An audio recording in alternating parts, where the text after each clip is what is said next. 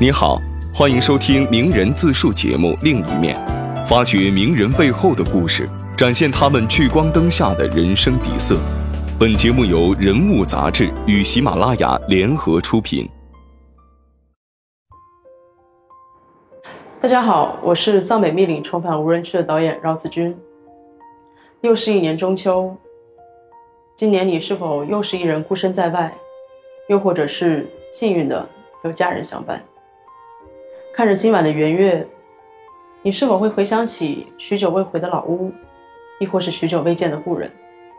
我们家在深圳，住在一个特别特别老的一个住宅楼里面，老到没有电梯，只有楼梯。但是也因为它老，所以它有一个天台。在我小时候，我父亲给我买了一个天文望远镜，我们会在中秋节的时候把望远镜支起来，在天台上，然后对准月亮。如果天气好的话。这个其实很不浪漫的，因为小时候的故事里面都是说月亮里面有一个嫦娥，有玉树，你仔细看能够看到树的形状，能够看到兔子。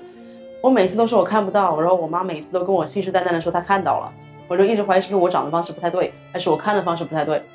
然后后来我爸支持了天文望远镜，整一个赏月赏的方式就是你可以通过一根一个望远镜的一个镜头，能够清晰的看到比人头还大的月亮。能够占据你整个视野，然后我非常确定上面没有任何的兔子。在那一刻，无论是关于圣诞老人，还是关于嫦娥后裔，所有的童话故事都烟消云散了。我第一次觉得，原来月饼真的那么是个物件的时候，是我上大学第一年。那一年有同学挨个宿舍送月饼，他妈妈给他寄了一盒，然后也不多，四个。然后他给宿舍里的一个宿舍四个人，也就是一个宿舍能分到一块儿，一块儿里面再切四瓣儿。就那个时候，我发现我从来没有这样子的吃过月饼，我从来没有需要去分着吃月饼。但是这一刻，在中秋节的当晚，有人送来了一小块，而这一小块其实它的象征意味会比月本本体要更重要一些。我才发现，为什么我家人没有给我寄月饼呢？他们是不是不爱我了？然后在那一刻开始，才对于乡愁或者是对于思乡之情有了一个非常具象而且贴切的认知。我父亲他永远戴一个无框的眼镜。说话会比较慢，或者是他回应人的时候会比较慢，跟我的快言快语正好相反。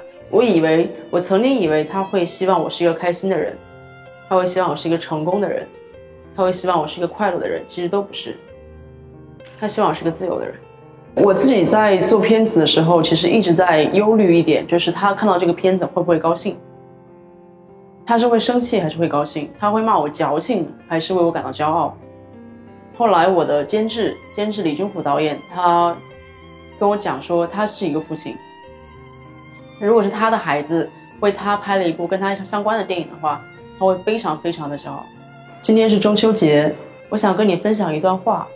这段话关于我的父亲，也关于我的回忆。我们都曾在年少时扮演骑士，如今却嘲笑英雄。在神话湮灭的时代里，唯有一颗伸展不息的心。才能给平凡以伟大的勇气。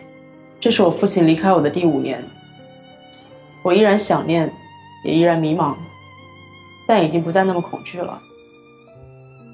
人生像是一场漫长的散步，他再一次比我领先，到达了终点。今晚月明，我能看见，我相信他也能看见。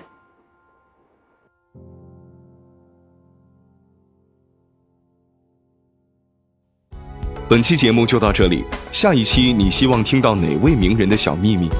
欢迎订阅本节目，并在评论区给我们留言。这里是另一面，期待与你的下一次相会。